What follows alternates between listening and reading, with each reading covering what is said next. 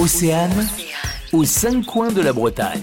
Prévu à l'origine pour matérialiser le parcours permanent du voyage à Nantes, la ligne verte est un parcours culturel et touristique à travers la ville de Nantes. Dorothée Lahaute, quel est donc le principe de ce parcours de visite? Ce parcours, donc à travers la ville, qui est matérialisé par cette ligne verte, conduit vraiment d'une œuvre d'art à un élément du patrimoine, aux incontournables aussi euh, de la destination et qui invite euh, à la fois les visités, puis les visiteurs extérieurs, à aller d'une ruelle historique à vraiment une architecture contemporaine.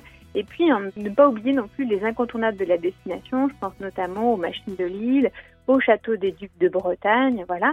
Et puis, il y a aussi plusieurs œuvres qu'on peut découvrir sur le parcours. Si je pense à, par exemple à Fedball, qui est ce terrain de foot un peu improbable euh, au centre-ville de Nantes. On a aussi des aires de jeu, comme l'aire de jeu qui a été signée par Kinya Ruyama. On peut aussi retrouver, par exemple, l'absence, qui est cette structure euh, toute bleue devant l'école d'architecture.